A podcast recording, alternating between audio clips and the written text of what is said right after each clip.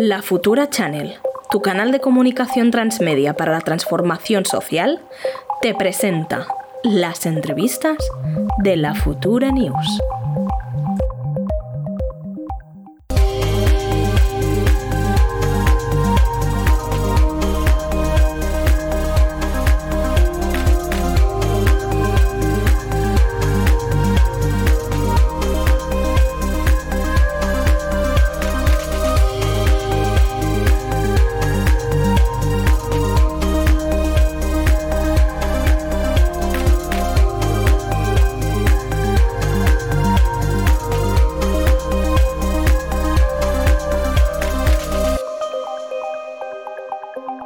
Es Eduardo Rubiño? Pues Eduardo Fernández Rubiño es un político y un activista, antiguo responsable del área de redes sociales de Podemos y actual militante de Más Madrid. Fue elegido diputado en la Asamblea de Madrid en la décima legislatura. Em, formó parte de Juventud Sin Futuro, eh, un colectivo en contra de la precariedad económica y social de la juventud española, que fue un actor importante para el nacimiento del movimiento 15M. En este contexto, comenzó a trabajar en el terreno de las redes sociales y eh, en el diseño de campañas políticas digitales. Eh, fue asesor de Pablo Iglesias en materia de redes sociales y ha trabajado como asesor en comunicación e Internet en el Parlamento Europeo. también, es, también es activista, también es conocido por ser activista de colectivos LGTB. Bueno, de hecho lo hemos visto en movimientos sociales, en Juventud sin Futuro, lo hemos visto un poco en todo. Y yo te quería preguntar, Eduardo, ¿cómo se hace este salto desde las redes, lo digital, de la estrategia digital a lo institucional? ¿Cómo lo viviste tú esto? Hola, muy buenas, ¿qué tal? Muy buenas. aquí desde Móstoles estamos en las, en las fiestas del 2 de mayo, que es el Día de la Comunidad, eh, y nada, un placer estar aquí con, con vosotros. Es verdad que nos hemos eh, olvidado de felicitarte, que son las fiestas de la comunidad. Felicidades a la gente de Madrid. Disfrutar este 2 de mayo. Sí, sobre todo aquí especialmente en Móstoles hay un, hay un, ambiente muy bueno, ahí está cerca la caseta que hemos montado y, y nada, tenemos un día bastante intenso aquí. Eh, bueno, pues eh, nada, me preguntabas eh, un poco cómo había sido ese salto ¿no? a, lo institucional. Yo creo que, creo que nos pasó a mucha gente de nuestra generación, aquella generación que empezamos a movernos a raíz del 15M y de todas las cosas que estaban pasando con la crisis del 2008 y todos esos recortes sociales que, que hubo en ese momento. Eh, esa oleada de indignación ante la corrupción, etcétera, pues eh, hubo un determinado momento en que entendimos que, que, por muy bien que estaba la movilización social y por muy importante que era, digamos que había que, había que intentar cambiar las cosas también desde dentro. Y bueno, fue un salto muy emocionante, eh, toda la constitución del espacio político que se generó en ese momento, desde luego con Podemos, pero también con las candidaturas de Unidad Popular y, y otra serie de actores que fueron surgiendo y fue un momento muy importante de de repente sentir que, que, podíamos romper ese tapón generacional que había ocupado la política española y que también podemos participar de, de, la vida democrática de nuestro país al final. ¿Se lo hubiera creído ese, ese Eduardo en 2015 que hubieras terminado de diputado, de senador y toda la carrera que has hecho hasta ahora? La verdad es que no. O sea, sobre todo lo de senador creo que era una cosa que no entraba en mis planes. Estuve solamente ahí un año y medio en el Senado. Eh, ahora, ahora ya estoy de nuevo centrado solo en la Asamblea de Madrid, pero fue desde luego una experiencia muy, muy importante. Y no, la verdad es que yo creo que no nos imaginábamos que la que se iba a liar, ¿no? O sea, ya más allá de, de personalmente eh, dónde nos viéramos cada uno, pero, pero pensar de repente que íbamos a tambalear los cimientos políticos de nuestro país eh, y que se iba a romper con el bipartidismo, que se iba a abrir oportunidad para tantas cosas y bueno, y también que íbamos a vivir pues también todas las contradicciones que eso implica, todos los retos, todas eh, las limitaciones con las que luego te encuentras también.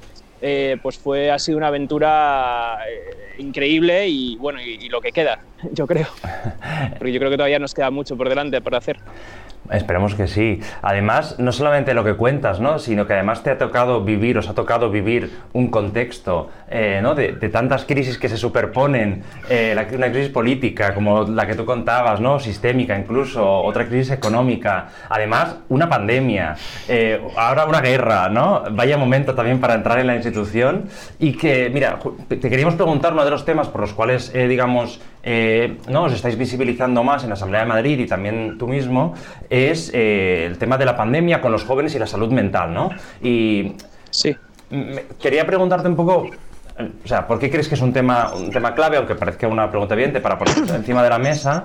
Y, más en particular también eh, la relación está entre la afectación que ha tenido el COVID con la juventud. Sí, eh, es un tema que, bueno, desde Más Madrid, Más País, eh, todo el mundo sabe que hemos, hemos le hemos dado mucha importancia. nos ha nos ha parecido que en un contexto como el actual, en el que también además la gente yo creo que está muy cansada del ruido político, eh, muchas veces ese ruido no deja hablar de cosas que son realmente importantes. Y entre ellas está una especie de pandemia silenciosa que, ha, tenido lugar, o sea, que venía ya generándose de antes, porque no es una cosa que haya ocurrido solo por el COVID, pero que desde luego los efectos del COVID, la crisis social que ha generado, el confinamiento, las restricciones, desde luego eh, solamente lo ha podido agravar. Y, es, una, es una situación que ha generado, por ejemplo, que especialmente la gente más joven eh, haya habido más muertes por, por COVID-19 que las que ha habido por COVID, o sea, por suicidio que las que ha habido por COVID. Es decir, eh, te pones a ver estas cifras y impacta muchísimo porque nos hemos llevado las manos a la cabeza y evidentemente en otras generaciones el COVID ha tenido un impacto brutal y, y desde luego central pero es que entre los jóvenes eh, en todos estos años ha habido más muertes por, porque se han suicidado, porque se han quitado la vida, que por, que por el COVID. Y eso significa, nos está hablando, porque al final el suicidio eh, es una punta de lanza de un malestar muchísimo más profunda, es la punta del iceberg.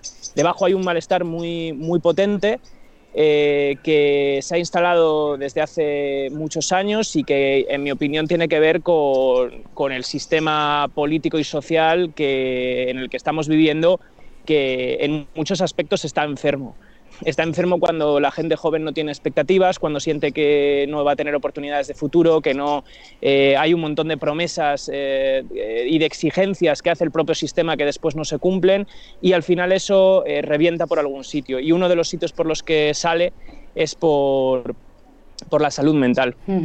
Sabes que, esta es una preocupación completamente compartida. De hecho, desde el Ayuntamiento de Barcelona se puso durante la pandemia del COVID un teléfono gratuito a disposición de los jóvenes para que pudieran llamar eh, para prevención precisamente del, suicidio.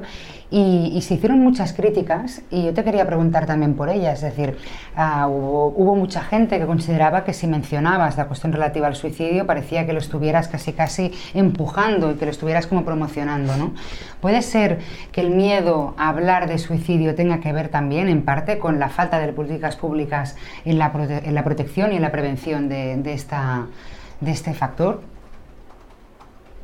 Ah, yo ah, creo que creo que yo no soy experto en, el tema. Eh, creo que hay que hay que escuchar a, los que saben realmente a desde el, mundo de vista, desde el punto de vista de la salud mental eh, hay gente que, tiene mucho más criterio, pero yo como político y lo que he podido informarme en estos meses y lo que he podido trabajar, eh, creo que tiene mucho de mito y que hay, hay muchos expertos que señalan que esto que se decía hace unos años de que se producía una especie de efecto llamada por el hecho de visibilizar y hablar de una manera, claro, responsable, eh, cuidada, que no apele a al morbo de una situación, pero que visibilice una realidad que está ocurriendo entre nosotros y que está afectando que, al final todo el mundo tiene un amigo, un conocido, un familiar que eh, se ha visto en una situación tan grave como esa o cerca, eh, desde luego es una cosa que a mí me parece que como sociedad no podemos permitirnos no, atender.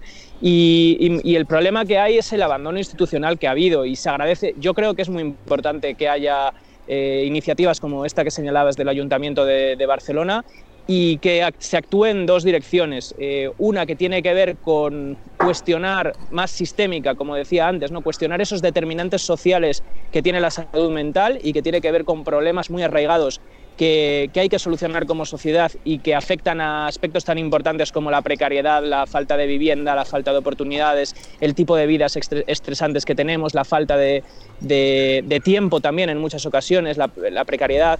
Eh, eso por una parte, y luego, luego por otra parte, eso no nos tiene que llevar a abandonar el intento de ofrecer recursos en temas de salud mental. Eh, no puede ser que en este país sea necesario tener 70, 80 euros en el bolsillo por, por cada semana para poder ir a una terapia eh, que te atiendan cuando, tienes, cuando realmente lo necesitas.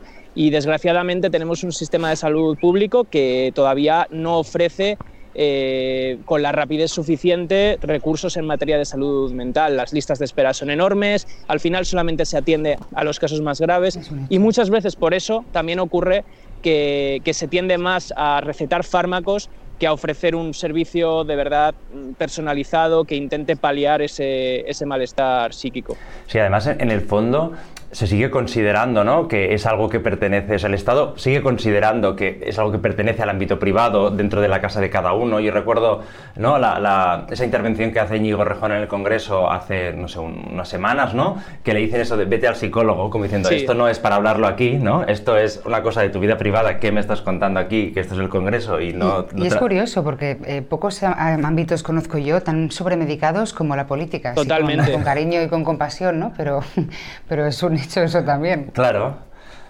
Y mm, te queríamos preguntar también, Eduardo, em, o sea, volviendo un poco a lo que decías, lo que decíamos al principio, ¿no? De tu, de tu eh, trayectoria, eh, vinculado ¿no? al, 15M, a, la Juventud sin Futuro, em, también como creo que representante político que eres, ¿no? Que eh, también eres un referente, ¿no? Para, las, para, la, para la juventud.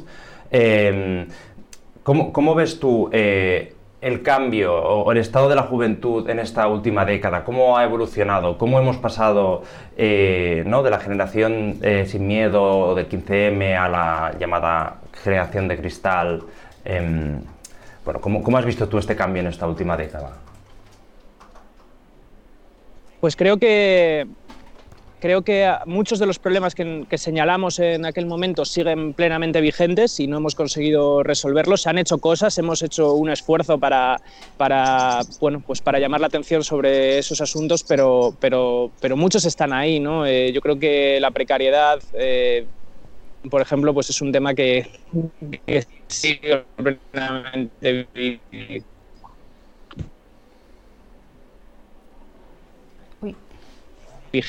o la importancia que, que va a hacer falta eh, décadas para superarlos. Yo creo que nuestra generación en aquel momento hizo, hizo, una parte, hizo un trabajo importante en, en romper el silencio sobre eso y creo que la generación Z eh, lo está haciendo también en parte, lo está haciendo con algunos asuntos que son también centrales, como puede ser lo del tema que decíamos antes de la salud mental o la lucha contra el cambio climático o la lucha por los derechos LGTBI o la igualdad de género, creo que son banderas también de, de esa generación y se les está señalando de manera injusta como se nos señalaba a nosotros también de manera injusta. A nosotros se nos llamaba la generación Nini en aquel momento eh, y ahora se les llama la generación de cristal, cuando en realidad se les llama así porque se han atrevido a dar la cara y visibilizar una serie de problemas que antes eh, parecía que, no se podían eh, sacar a la luz pública o, que, eras débil o vulnerable si, si explicabas que mm, te ocurría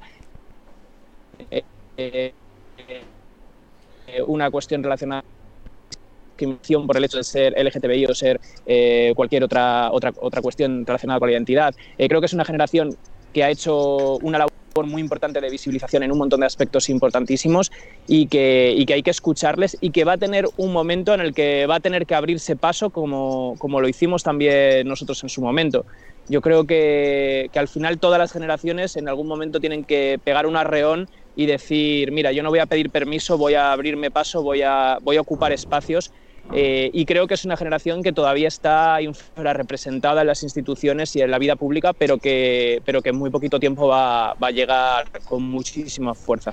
Escuchándote me, me, venía a la cabeza realmente es que no, ni un adjetivo sin criminalizar a los jóvenes. Esto es como una tradición, pero desde los años 80 para acá. Es decir, eh, sí que hay un elemento, yo creo, muy político en las palabras que se utilizan. No, no se dice ni porque sí.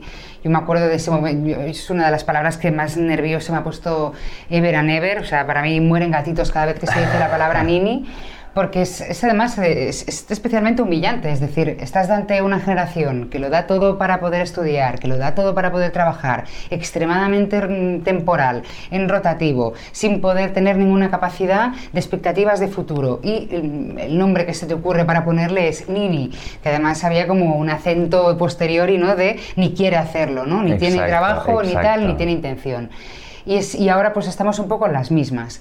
¿Crees que desde la política, más allá de lo que haga Más Madrid o, lo que haga el Ayuntamiento de Barcelona, para que nos entendamos, es decir, si desde el aspecto político, ¿crees que se está respondiendo bien a las expectativas de la juventud? Pues yo creo que no.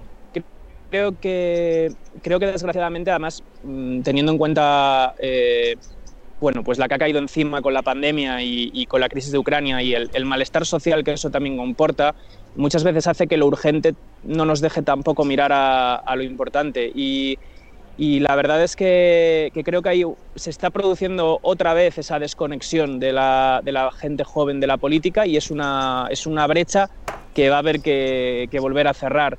Eh, yo cuando hablo con, con muchos gente joven, más joven que yo, quiero decir, o sea, que, ya es de la generación que está entrando, a mí sí que me transmiten un malestar muy parecido al que teníamos nosotros hace unos años. Esto es una desgracia, es un problema. Y desde luego que todos los esfuerzos que se hagan para sacar adelante políticas progresistas son, son fundamentales para intentar reducir ese malestar, pero creo que estamos muy lejos todavía de, de, lograrlo. Y eh, que ahí hay uno de los nubarrones en el futuro más, más importantes, ¿no? Eh, sobre todo para las fuerzas progresistas que queremos que este país no retroceda y no dé pasos marcha atrás, creo que si perdemos esa, conexión con la gente joven de este país o no damos una respuesta a esa esperanza, a esa necesidad de, horizonte, eh, es, no vamos, es imposible que, tengamos un proyecto conjunto, colectivo, que, tenga oportunidades de, salir, de hacer avanzar a nuestro país. ¿Crees que tiene que ver con ese famoso contrato social que a veces no sabemos bien explicar qué es? Sí, desde luego. Yo creo que durante unas décadas en nuestro país, esto lo decíamos mucho al comienzo ¿no? de, toda esta aventura, durante unas décadas en este país parecía que el contrato social que se había firmado en el 78 de alguna manera eh, se estaba cumpliendo, que todas las generaciones iban a vivir mejor que, que las anteriores, que había una serie de derechos sociales garantizados que, bueno, que las instituciones ofrecían activas ante problemas eh, eh, muy importantes. Eh, hay un determinado momento en que esa ilusión, fuera más cierta o, más ilusoria, esa, esa, ilusión se quiebra. Y a partir de entonces creo que, bueno, bueno, pues hemos vivido todas estas crisis que mencionabais y, una, y si mi generación fue golpeada por la crisis de 2008, en primera persona, pero es que las generaciones que han venido sencillamente no han conocido ningún momento de su vida en el que no haya habido una crisis presente. Eh, digamos que para mi generación hubo una quiebra de expectativas. El problema de la generación que viene es que probablemente nace ya en, gran parte sin expectativas.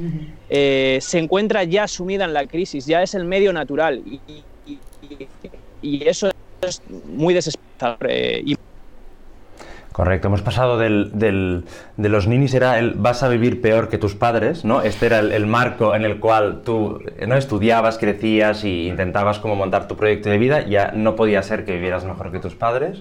Y como dices tú, Eduardo, ahora ya es directamente, estamos en, crisis, ¿no? Y tu mundo va a ser peor, ya no que tus padres, sino vamos al, al catástrofe, al colapso.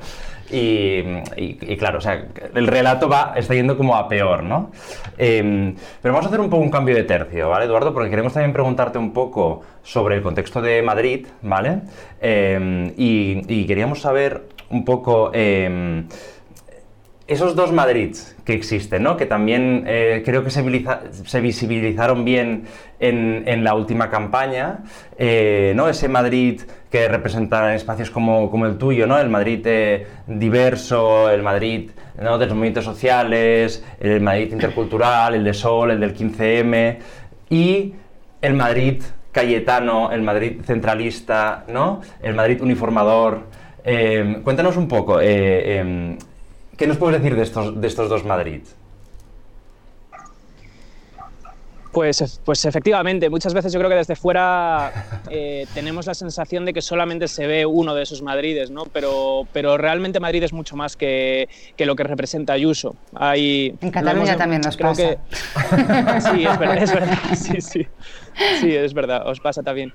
Pero realmente realmente los momentos eh, más importantes, eh, de hecho me acordaba de esas imágenes ¿no? compartidas entre Plaza Cataluña y la Puerta del Sol en los momentos clave del 15M, ¿no? Eh, creo que sale, sale a relucir otra cosa, ¿no? Y, y, creo que, bueno, durante unos años, por ejemplo, con el Ayuntamiento de Manuela Carmena, creo que eh, vislumbramos muy bien lo que estaba significando para la ciudad, eh, de repente descubrir un, Madrid que quería eh, pues acabar con la contaminación, que quería ser abierto, que quería recibir a todo el mundo independientemente de elección, que no quería dejar a nadie atrás.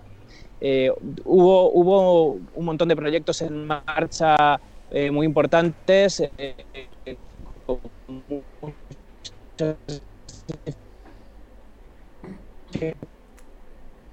dificultades y ese Madrid es el que estamos intentando mantener vivo y constituir como una alternativa desde Más Madrid y desde luego en colaboración con otras fuerzas. No vamos a, parar ni un minuto en, esa tarea, ¿no? porque eh, se podrían hacer tantas cosas en esta comunidad. El problema es que llevan 25 años eh, anclando unas estructuras un modelo social neoliberal eh, muy radical que ha generado además también una cultura en, muchos madrileños de la que es muy difícil desprenderse y, que desgraciadamente se caracteriza más por la ley de la jungla, por el sálvese quien pueda, por deteriorar los servicios públicos, por... Eh, eh, bueno, por, esas imágenes que nos ha dejado la pandemia de, del sistema sanitario madrileño totalmente destruido, con una atención primaria totalmente arrasada, eh, que por que por bueno que por todas las cosas que se podrían hacer si hubiera voluntad de, emprender políticas públicas desde una comunidad tan rica y tan y con tantos recursos como es la Comunidad de Madrid, porque yo creo que en esta comunidad eh, que es la que menos invierte por habitante en educación, la que menos invierte por habitante en sanidad, la que menos invierte en, universidades por, por, habitante, en fin, eh, tenemos prácticamente el récord en, todas las, en todas las áreas y sin embargo somos una comunidad con muchísimos recursos que podría, eh, desde luego, bueno, pues tener un estado del bienestar mucho más potente y, además eh, desprendernos de esa retórica antisolidaria y a veces eh, eh, tan injusta con el resto de España que nos ha tenido acostumbrado el Partido Popular y que yo creo que tampoco contribuye a, tener, un, un proyecto común con el resto de comunidades autónomas. De hecho, Madrid tiene probablemente una de las cifras más dramáticas de la pandemia. Es una de las regiones europeas con un nivel de mortalidad más alto y la presidenta Ayuso se volvió a presentar en unas elecciones, revalidó. ¿Cómo se explica eso? ¿Cómo lo explicáis fuera de Madrid? Incluso a Madrid.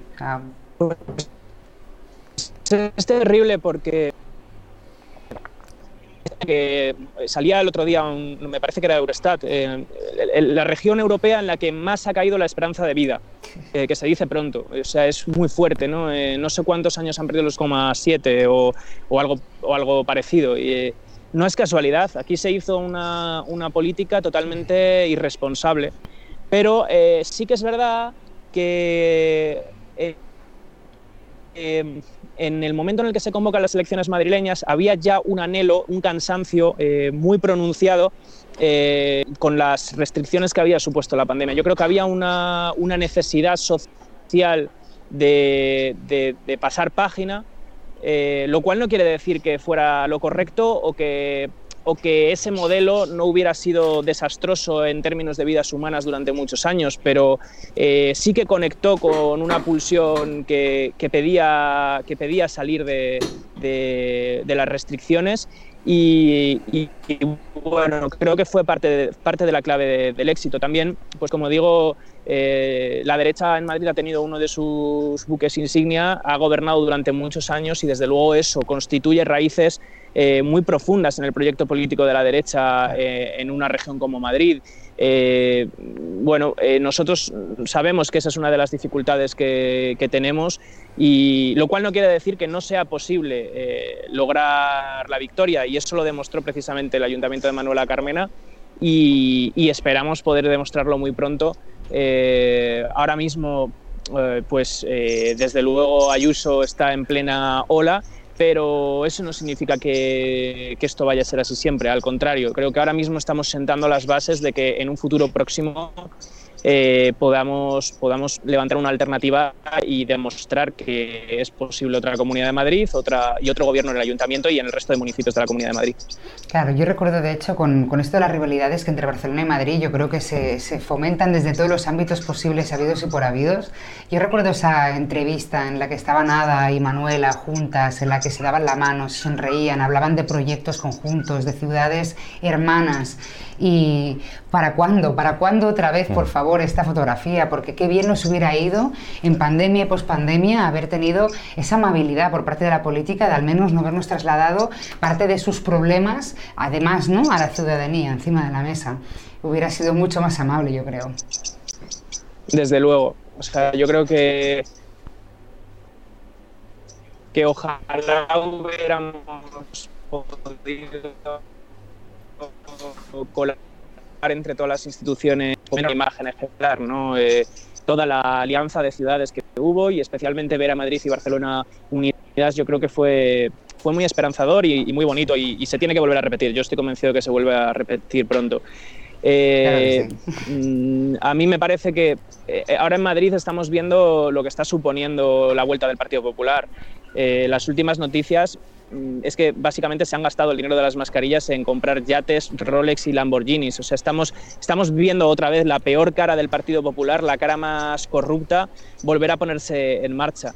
Y, en fin, eh, estas cosas eh, durante cuatro años parecía que las habíamos dejado atrás. Parecía que habíamos dejado atrás un Madrid que no, que no era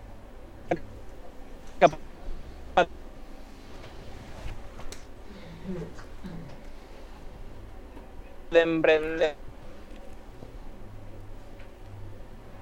Ningún Dile que se, dile que se eh, Eduardo, no, te estamos escuchando. A ver, mm, se, está entrecortando bastante. No sé si podrías quizás moverte un poquillo, cambiar la ubicación.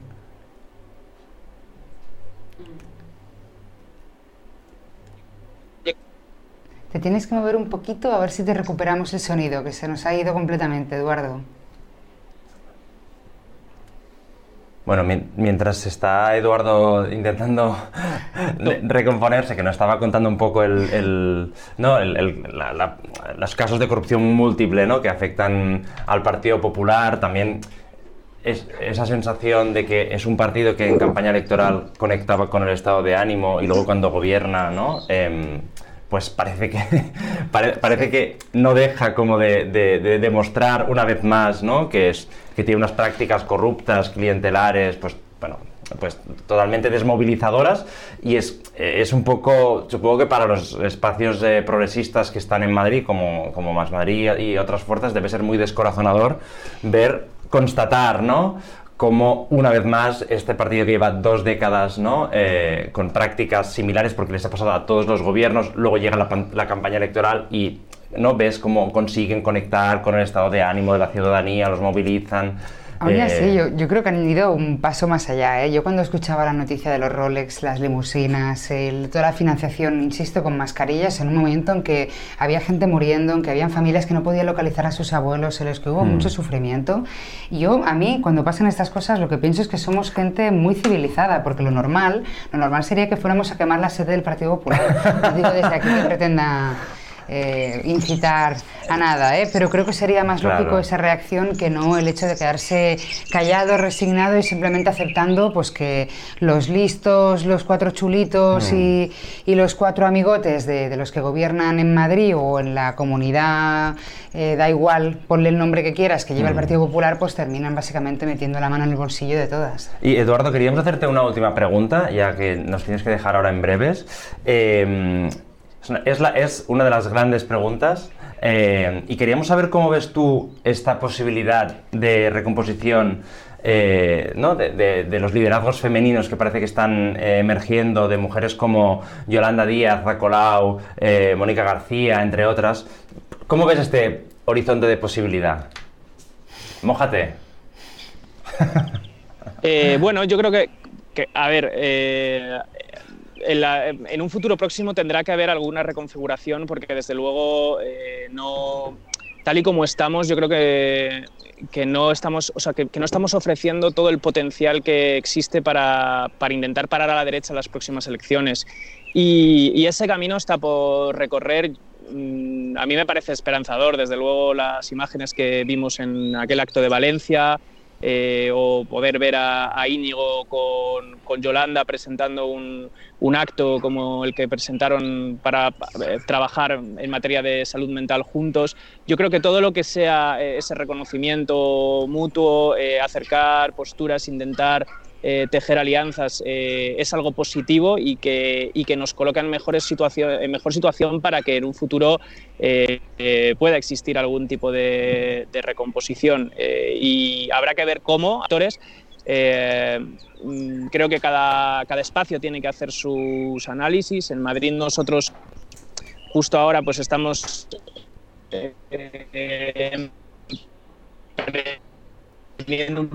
porque como tiene que muy ilusionante conseguido convertir en, primera fuerza nosotros queremos afianzar las raíces de ese proyecto, pero probablemente eso es compatible con, con, pues como digo, con, generar un montón de sinergias e intentar eh, devolver la esperanza a mucha gente que durante, durante estos años eh, pues ha visto, en el, ha visto demasiadas divisiones, demasiados enfrentamientos y que, y que no se dejaba eh, bueno, pues espacio a lo importante y que parecía que estábamos más empeñados en, tirarnos los trastos a la cabeza que en buscar soluciones conjuntas y en hacer proyectos eh, ilusionantes. Yo estuve en el acto de Valencia, me pareció un acto muy emocionante y creo que es el camino, creo que el camino es seguir tejiendo esas alianzas. Yo creo que no podemos cerrar mejor, así que nos quedamos con esa imagen de, del acto de Valencia, con, con, estos pajaritos que se oyen eh, a tu alrededor, que además te acompañan muchísimo este, con este mensaje esperanzador.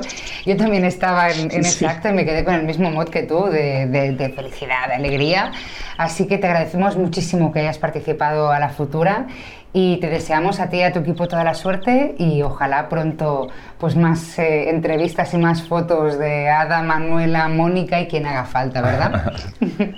Muchísimas gracias. Siento los problemas técnicos, es que me habéis pillado justo con el día este de, la, de las fiestas y, y, y ahora justo en un momento entramos en una, en una charla y no me podía ir a ningún otro sitio, pero, pero ha sido un placer y eh, ha sido eh, genial poder compartir esta un Ha quedado muy bucólico, Exacto.